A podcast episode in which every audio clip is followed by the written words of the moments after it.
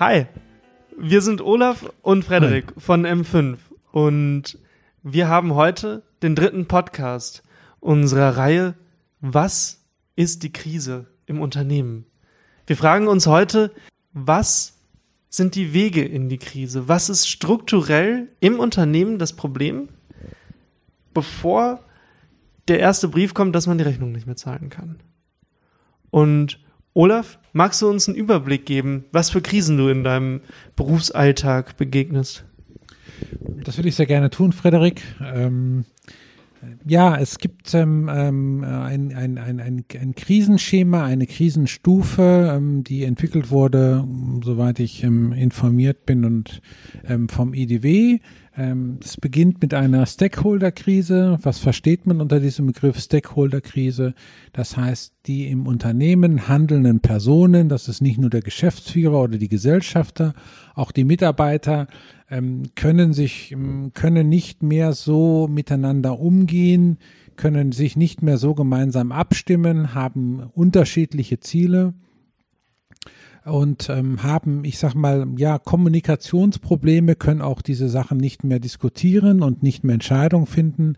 Ähm, sondern haben, ich sage mal, dort schon das Problem, dass sie keine Basis mehr haben, auf der man ähm, ein Unternehmen weiterentwickeln kann. Das ist auf der Stakeholder-Krise, die kann man dann auch noch auf der Lieferantenseite mit drüber ziehen, dass man das Problem hat, dass ein Lieferant sagt, ich beliefer dich nicht mehr dass eine Bank sagt, ich ähm, ähm, möchte mit dir nicht mehr zusammenarbeiten, obwohl das Unternehmen noch nicht in, in, nicht irgendwie in, ähm, ähm, ähm, negatives Eigenkapital hat oder ähm, seine Rechnung nicht mehr bezahlen kann. Das passiert alles auf dieser Stakeholder-Krise. Also es ist alles, man kann das so zusammenfassen, alle Menschen, die und alle Partner, die mit diesem Unternehmen zusammenhängen, können sich nicht mehr auf, ein, auf eine einheitliche Linie einigen, die dazu führt, dass das Unternehmen weiter nach vorne positiv entwickelt werden kann. Also wenn wir zum Beispiel hier sitzen und über das Thema von unserem nächsten Podcast reden und beide den anderen nicht mehr verstehen können, weil wir komplett unterschiedliche Sachen wollen. Dann, da ist der Beginn von der Krise von dem schönen Podcast hier.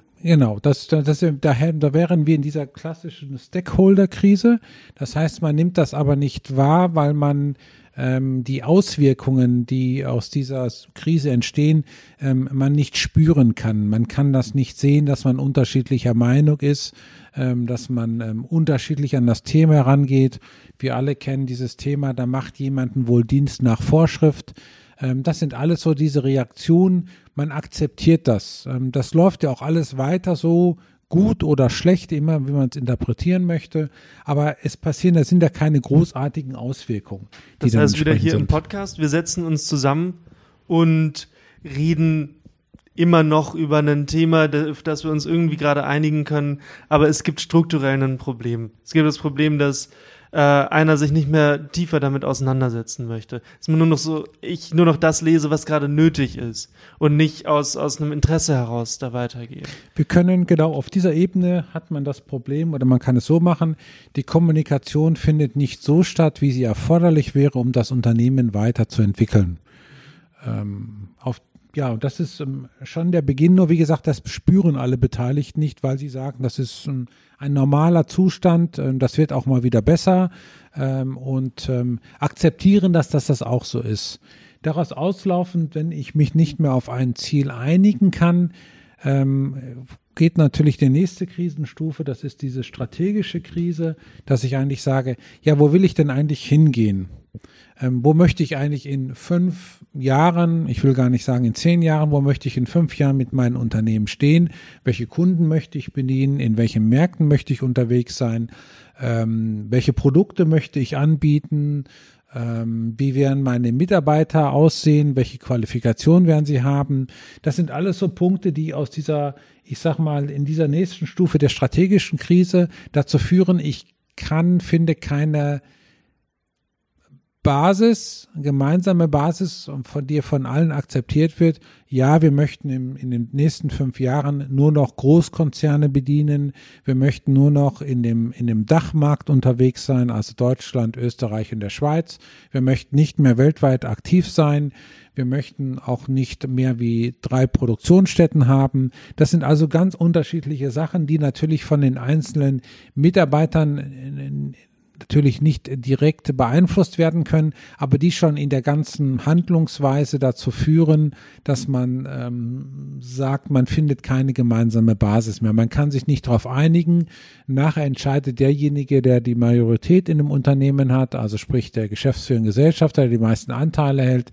Ähm, es kommt dann auch so solche Sachen in solchen ähm, Äußerungen dann ganz klar zum Ausdruck, dass man sich nicht mehr einigen kann, das ist mein Unternehmen und in meinem Unternehmen mache ich das, was ich will. Ähm, das ist, da beginnt schon diese strategische Krise. Man sagt, man läuft dann irgendwo hin. Ähm, schlimm ist dann immer, der größte Fluch ist das, dass man aus sehr guten Zeiten kommt, dass man sagt, na ja, das ähm, wird auch alles mal so weitergehen, da müssen wir jetzt nur zwei, drei Jahre warten und dann wird das alles wieder zurückkommen. Das sind alles dann Probleme, die dann auf dieser Strategieebene ähm, ähm, stattfinden. Und man kann auch immer sagen, von der Laufzeit her, ähm, wenn man in der, wenn man von der Liquiditätskrise wieder zurückschaut, die die letzte Stufe ist der Krisen, ähm, ähm, der der Krisen im Hierarchie, ähm, kann man auch immer sagen, dass die strategische Krise immer so fünf bis sieben Jahre bevor die Liquiditätskrise dann wirklich massiv sichtbar wird eingetreten ist und die ähm, Stakeholder-Krise auch entsprechend so sieben bis ähm, ähm, zehn Jahre zurück. Das heißt nochmal, es knirscht so ein bisschen im Unternehmen. Alle sind irgendwie, es gibt so ein so spa paar Spannungen, die da sind äh, zwischen den unterschiedlichen Stakeholdern, den Angestellten, den den Geschäftsführenden, wer auch äh, immer so seinen Senf dazu beiträgt. Und aus diesem Geknirsche heraus werden strategische Entscheidungen getroffen, die erst in fünf Jahren sich bemerkbar machen. Weil das langfristige Investitionen sind, das Aufbauen von einem äh, neuen Geschäftsfeld zum Beispiel. Und dadurch, dass es irgendwie vorher schon so kleine Problemchen gab, oder, oder ähm, ja, Probleme zwischen den unterschiedlichen Parteien, klar, greifen diese Strategien dann auch nicht so richtig. Das heißt, wir äh, beobachten ein Unternehmen, das äh, eine neue Strategie quasi einführt. Dadurch, dass aber das, das Commitment der Mitarbeiter nicht mehr voll da ist, nicht mehr sagt, okay, dann arbeite ich noch eine Stunde mehr und mache das richtig, sondern gibt das irgendwie gerade mal so halb ab und äh, legt nicht meinen Urlaub um, damit wir das nochmal richtig machen, sondern äh, mit dem verstehe ich mich gerade eh nicht so gut. Äh, da, da sind die ersten, ersten Probleme, die Richtung Krise führen und niemand bekommt es mit. Richtig, es niemand bekommt es mit, weil auch auf dieser Ebene es ähm, nicht nicht spürt, eine Entscheidung heute zu treffen, welches ähm, welchen Weg man geht. Ähm, diese Auswirkungen kann man zwar simulieren, aber man weiß am Ende des Tages nicht, können sie eintreten oder treten sie nicht ein. Und da wir ja alle sehr subjektive Wahrheiten haben und auch sehr ähm, jeder ganz einzeln auf diese Welt schaut, ähm, ist natürlich in diesem Modellgedanken immer das Thema, ähm, das ist der richtige Weg, dieser Weg wird uns auch nach vorne bringen.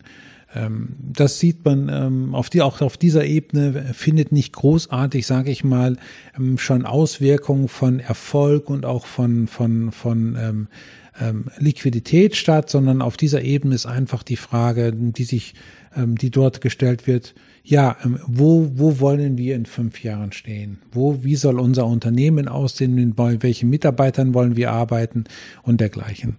Ähm, auf diese, ja, das, das, das ist diese Ebene der strategischen Krise und ähm, wenn ich natürlich dann sage, das ist mein Weg, dann definiere ich natürlich auch dann auf der nächsten Ebene meine Produkt- und meine Absatzsituation. Ähm, ähm, das heißt, ich definiere, mit welchen Produkten ich im Markt unterwegs sein will, ähm, welche Absatzmärkte ich grundsätzlich bedienen will. Das ähm, sind alles so Punkte, die dann letzten Endes auch dort aus der Strategiekrise dann in die nächste Krise führen, natürlich in eine Produkt- und auch in eine Marktkrise.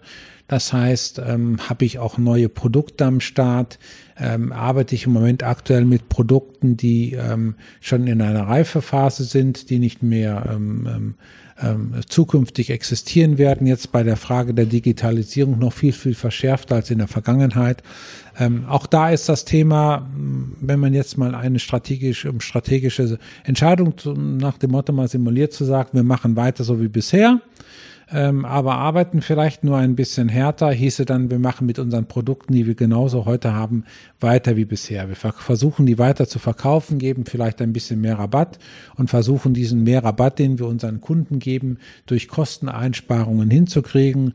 Das heißt, wir werden unseren Mitarbeitern vielleicht kein 13. Monatsgehalt mehr bezahlen, wir werden vielleicht einfach ähm, ähm, den, das, ähm, die Freigetränke, die man sonst gemacht hat, ähm, wird man abschaffen. Man wird vielleicht die Weiterbildung weiter streichen. Man versucht, sag ich mal, zu sagen, okay, ähm, hm, man versucht das auf der, von der Kostenseite her ähm, ein wenig zu lösen. Merkt dann aber, dass man eigentlich mit dieser ganzen Geschichte überhaupt gar keine Chance mehr hat, weil der Ertrag bleibt aus. Man kann sparen und spart und spart. Man versucht weiter zu optimieren. Man versucht weiter seine Prozesse zu organisieren. Aber man schafft es nicht mehr, einen angemessenen Ertrag, so wie er aus der Vergangenheit war, entsprechend zu generieren. Ähm, und ähm, man versucht dann weiter darauf zu reagieren, dann halt, dass man den Leuten dann sagt, ihr müsst auf Gehalt verzichten, wir müssen, wir dürfen, ihr seid alle zu teuer, wir müssen das entsprechend weiter reduzieren. Man geht zu den Lieferanten und sagt, ihr seid zu teuer, wir müssen euch austauschen. Ähm, man versucht dann halt billigere Materialien einzukaufen und das alledem hilft nicht dazu bei, den Ertrag in dem Unternehmen zu stabilisieren. Und das ist der Punkt, an dem sich auf einmal alles anfängt schneller zu drehen. Und wo es nicht mehr in, in fünf, sechs, sieben Jahresschritten gedacht wird, sondern wo wir langsam Monate zählen können. Ja. Wo immer stärker auf einmal ähm, neue Forderungen einkommen und immer mehr merkt äh, in der Belegschaft, dass da eine Unzufriedenheit ist, weil Gehälter ein bisschen zu spät gezahlt wurden, weil äh, gespart wurde äh, beim, beim genau 13. Gehalt zum Beispiel und, und, und. Und jeder bekommt es mit auf einmal spürt man Krise im Unternehmen. Und langsam steuert man auf das äh, äh, zu, was wir im letzten Podcast besprochen haben. Auf einmal äh, reagieren Menschen persönlich. Und es funktioniert nicht mehr nur auf der Unternehmensebene, auf der strategischen Ebene, sondern das Menschliche kommt mit ins Spiel. Genau, mit dem, mit dem Ausbleib der, der in der Vergangenheit realisierten Erträge ähm, fängt der Unternehmer an sich ähm, sehr, wird seine Drucksituation immer stärker. Das heißt, die, das Management seiner Liquidität kommt immer in einer, kommt einer immer größeren Bedeutung zu. Ähm, es werden ähm, sehr, sehr viele Hauruck-Aktionen gemacht. Die Lieferanten liefern nicht mehr so in der Zeit, wie sie in der Vergangenheit geliefert haben, weil sie ihre Gelder, ihre Gelder später bekommen, sie werden später bezahlt. Ähm, die ähm, Mitarbeiter können einen Auftrag, den sie bisher in einem Zeitfenster X definiert haben, urplötzlich nicht mehr in einem Zeitfenster X ähm, definieren und abarbeiten. Also es kommt sehr viel Sand in das Getriebe rein und dann reagiert der Unternehmer, wie wir es beim letzten Mal gesprochen haben. Der eine versteckt sich dann, der ist dann gar nicht mehr sichtbar für seine Mitarbeiter. Ähm, der andere ist derjenige, der von den Problemen nichts wissen möchte, der mit ähm, ähm, ähm, Aggressivität ähm, darauf richtet. Und der dritte Unternehmer, ähm, klassischer äh, Fall ist dann, dass er das dann alles selber macht, weil nur er derjenige ist, der dieses Unternehmen vorantreibt und voranbringt. In dieser Phase lernt man den, zeigt, sie zeigen sich sehr stark die, die, die, die Triebsituation des Unternehmers. Was habe ich dort wirklich für eine Menschen vorliegen? Auch in dieser Phase wird sehr, sehr viel auch an zukünftigem Potenzial sehr schnell, ähm, auch sehr intensiv zerstört. Und gleichzeitig ist das der Moment, wo alle checken, ja, jetzt ist Krise. Wir können die Rechnung nicht mehr begleichen wir haben ein Problem, wir brauchen jemanden. Das ist der Moment, wo du meistens angerufen wirst. Genau, also es ist, ähm, es gibt bis auf wenige Ausnahmen, ähm, ähm, spürt der Unternehmer dann die Krise, wenn es irgendwie mit dem Geld nicht mehr so funktioniert. Ähm, wenn er nicht mehr Rechnungen bezahlen kann, wenn seine Kunden ihn nicht mehr bezahlen, wenn die Leistungen nicht mehr so abgerechnet werden, wenn dieser gesamte Geldzufluss nicht mehr funktioniert. Dann spürt er Krise und dann ähm, ist sein Gedanken dazu, dass er dann relativ schnell Fremdkapital braucht. ähm, ähm, um dann halt zu sagen, ja, wenn ich dieses Geld habe, dann kann ich alles bezahlen, was offen ist, und dann bin ich ja eigentlich aus der Krise entsprechend raus vergisst dann dabei aber, dass in der strategischen Krise eigentlich die falschen Entscheidungen getroffen wurden. Also das ist ja wieder der gleiche Gedanke, der, der vorher da war. Ja, das läuft schon alles. Unser, unser Geschäftsmodell, unser Markt, unser Produkt, das, das ist ein Selbstläufer. Da müssen wir uns eigentlich keine Gedanken drum machen. Jetzt haben wir gerade nur eine Dürreperiode. Ja. Und das ist, ähm, das ist genau das, das Thema, weil ähm, auch wenn ein Unternehmer, ein klassisches Beispiel könnte man sagen, er ist in der Liquiditätskrise, er kann seine Rechnung nicht bezahlen, ist aber mit seiner, hat ein sehr, sehr gutes Standing bei seiner Hausbank und er geht zu seiner Hausbank hin und dann ähm, unterstützt auch die Hausbank auch eine Krisensituation Banken möchten auch ihren Kunden helfen, natürlich immer im Rahmen der Möglichkeiten und auch ihrer eigenen äh, Vorgaben, die sie intern haben, aber eine Bank möchte helfen. Es würde zum Beispiel eine klassische Bank sagen, okay, der Unternehmer ist sehr gut. In der Vergangenheit hat uns auch immer pünktlich seine ganzen Unterlagen eingereicht. Ähm, ähm, gibt es keine Beanstandung darum, ähm, war immer sehr offen, äh, wenn es Probleme gehabt hat, hat er also auch diese, diese, diese weichen Managementfaktoren, die haben funktioniert neben den harten, da hat jemanden immer zu den entsprechenden Fristen und fristgerechte Unterlagen gebracht. Man musste ihn nicht ermahnen, sondern das war alles freiwillig von seiner Seite aus gewesen. Da sagt die Bank, okay, ich gebe dir Geld. Der Unternehmer kommt das Geld, bekommt das Geld, das Geld wird auf sein Konto eingezahlt, er kann alle seine Rechnungen bezahlen. Ähm, es dauert aber kein halbes Jahr später, und der Unternehmer ist in derselben Situation.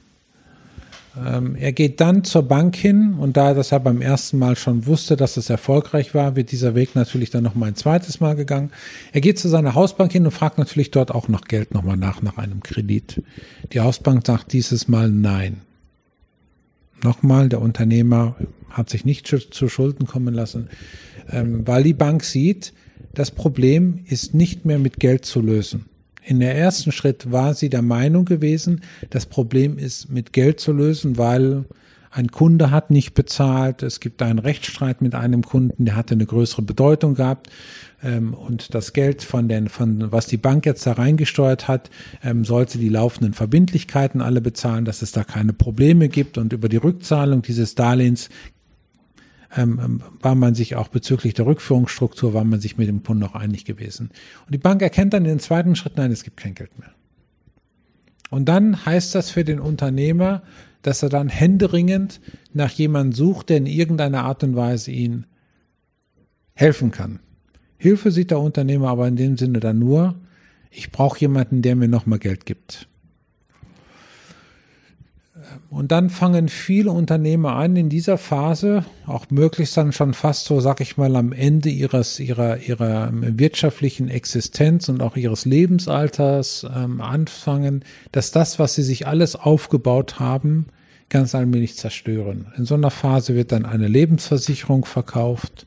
In so einer Phase wird ähm, dann nochmal geschaut, dass man über einen anderen Partner vielleicht sein Haus nochmal beleihen kann und da einen Kredit kriegt. Also man hat das Problem nach wie vor ganz klar im Kopf.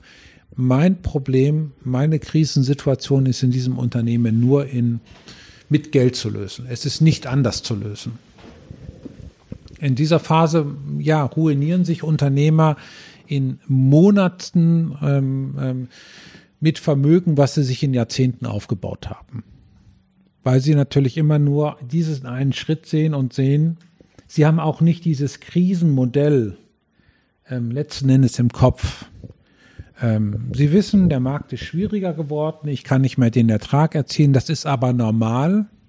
Das betrachtet man als normal und, und ähm, ähm, hat eigentlich auch auf dieses gesamte Unternehmertum auch keinen großartigen Spaß mehr kein, und sieht auch keinen Sinn mehr da drin. Also man sieht immer, man ist sehr getrieben immer noch von diesem, von diesem Lösungsgedanken, das kann man nur mit frischem Geld lösen. Jetzt stelle ich mir die Situation vor, dass jemand genau in diesem, in diesem Mindset steckt denkt, ja, ich brauche Geld und dann wird sich alles schon von selber ergeben. Ich muss jetzt nur mal kurz noch mal ein halbes Jahr länger überbrücken und dann wird das schon alles. Und dann kommst du da rein und sagst, nee, du, dein Problem ist tiefer. Guck dir mal dein Unternehmen an. Das Ding, das, äh, das liegt nicht jetzt am Geld. Das liegt an den Entscheidungen, die du vor fünf Jahren getroffen hast. Es liegt an dem System, das ihr in eurer Firma habt, das schon seit zehn Jahren vielleicht äh, leicht am, am Bröckeln ist. Ich stelle mir vor, dass das eine Menge Konflikt gibt. Das, das will man doch nicht sehen dass jemand sagte, seit sieben Jahren läuft hier was schief. Das will doch niemand hören. Äh, wie sind die Situationen dann so, wenn du da rein? Also sie sind sehr, sie sind sehr, ähm, sie sind natürlich sehr angespannt. Hm, man hat den einen Unternehmer, der nach wie vor der Meinung ist, ähm, er muss mehr Druck machen, er muss das einfache alles vorantreiben. Er hat aber ansonsten alles richtig gemacht. Und es gibt auf der anderen Seite, das andere Extrem ist der zweifelnde Unternehmer, der eigentlich alles in Frage stellt, was er gemacht hat. Ähm, die Wahrheit ist wie immer in der Mitte. Ähm, das Problem ist in dieser ganzen Phase, man muss diese einzelnen Schritte oder die einzelnen Krisenursachen sehr, sehr, sehr, sehr transparent machen, dass der Unternehmer die Chance hat, es selber zu verstehen und auch selber nachzuvollziehen. Also diesen Ansatz pflegen wir von vornherein, wo wir dann sagen, wir zeigen dann auf, warum ist der Erfolg weggeblieben, was ist die Ursache dazu gewesen, ähm, was hat das mit unseren Produkten die letzten drei, vier Jahre gemacht, wie waren dort wirklich die Spannen gewesen, haben wir damit überhaupt eine Chance gehabt, das zu machen. Also wir versuchen, die Krise für ihn sehr, sehr transparent zu machen, um ihm die Möglichkeit zu sehen, dass er selber diese Krisenursachen sieht. Also nicht der Berater, nicht als neunmal kluger, als Besserwisser, als Anzugträger oder wie man sie immer auch bezeichnen mag, ähm, sondern dem, dem Unternehmer die Chance geben zu erkennen, das sind meine Krisenursachen. Ich habe verstanden, warum ich in der Krise bin. Eigentlich ist mein Problem nicht das Geld, sondern das Denken über den Markt, über den ich habe das ist ein, bei einigen Unternehmern ein sehr langer Prozess, bei anderen Unternehmern ein sehr kurzer Prozess. Das hängt immer ein bisschen von dem, von dem Menschen ab, mit dem man unterwegs ist. Ein, ein, ein relativ junger Unternehmer hat natürlich ein anderes Mindset wie ein älterer Unternehmer, der aus ähm, sehr, sehr vielen Jahrzehnten erfolgreichen Unternehmertum kommt. Ähm, und man muss sich auf diese entsprechenden Unternehmertypen ganz unterschiedlich einstellen und mit, muss mit denen auch ganz umgehen. Aber es gibt dort eine, ein sehr, sehr hohes Konfliktpotenzial. Man braucht auch dieses Konfliktpotenzial, um eine Entwicklung zu erzeugen, weil Krise heißt genauso, wie, ich, äh, wie sich die Krise entwickelt hat, muss sich auch wieder eine Entwicklung raus aus der Krise äh, ähm, erzeugen, generieren. Und das heißt, ich brauche dazu einen Unternehmer, der erkannt hat, warum er in der Krise ist und was das für ihn bedeutet und welche Möglichkeiten er sieht, aus der Krise rauszukommen. Und dann stimmen wir uns dann auch mit dem Unternehmer ab und sagen, das sind die Krisenursachen und da packt man natürlich auch nur die großen Hebel an, nicht die kleinen, sondern welche drei, vier Krisenursachen, es sind in vielen Unternehmen nicht mehr wie drei, vier Krisenursachen, waren dafür verantwortlich gewesen, dass wir in die Liquiditätskrise abgerutscht sind. Und dann werden diese Krisenursachen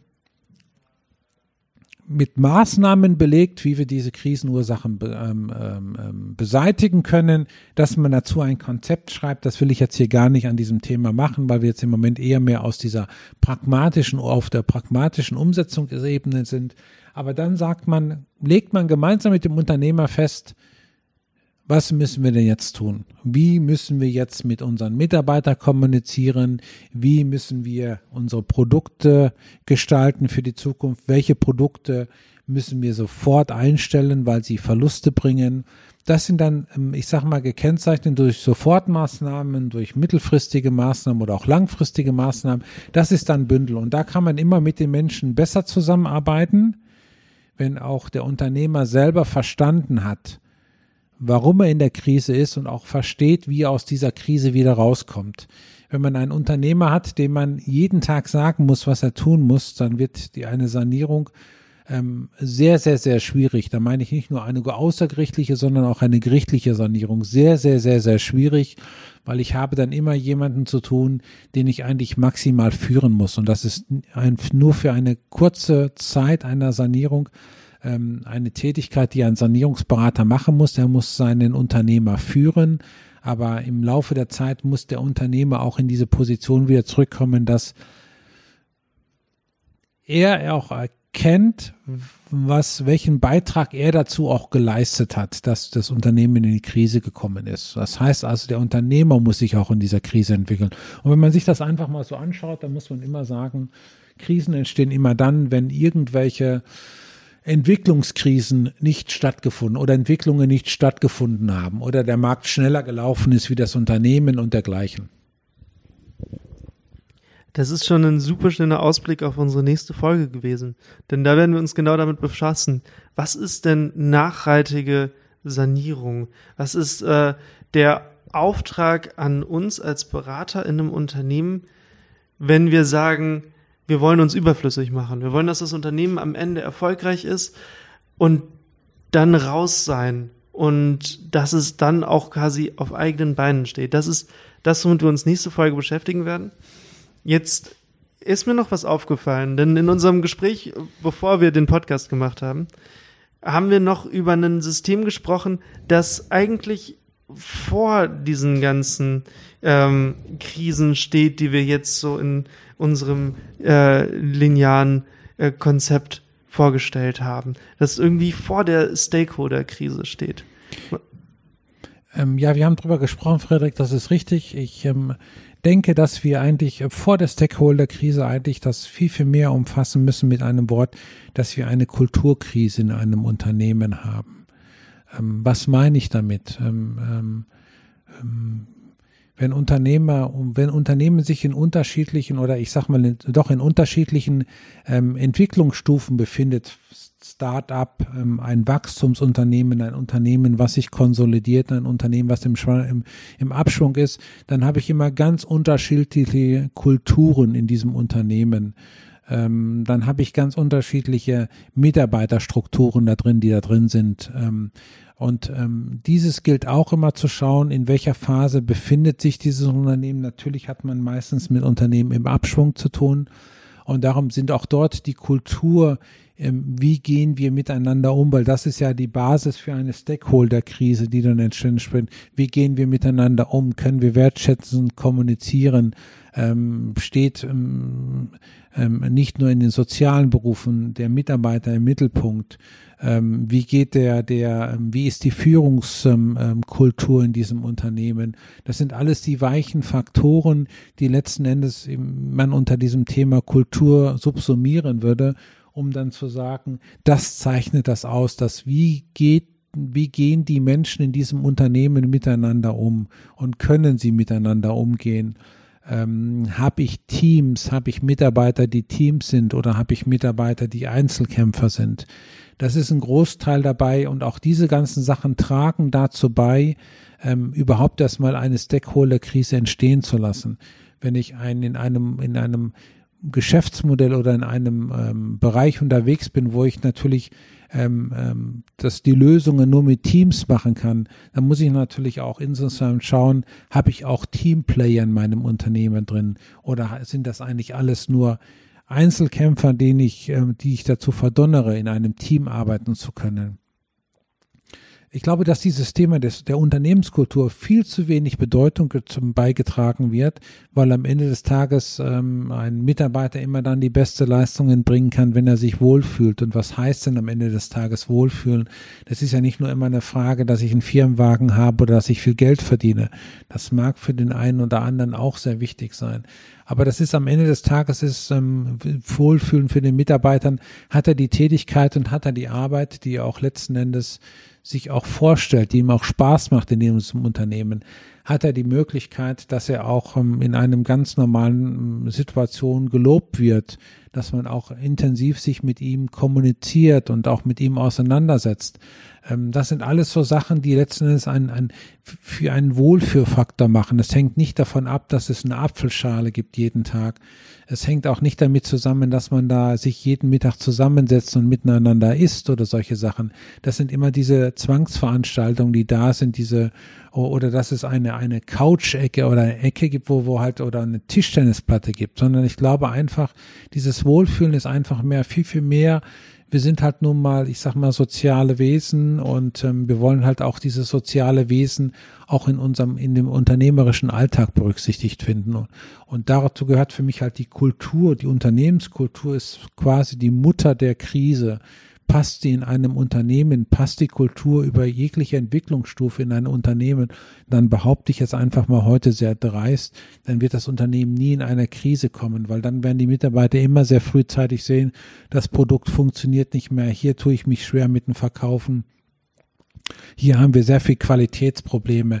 Dann hat man auch eine Basis, das entsprechend zu machen.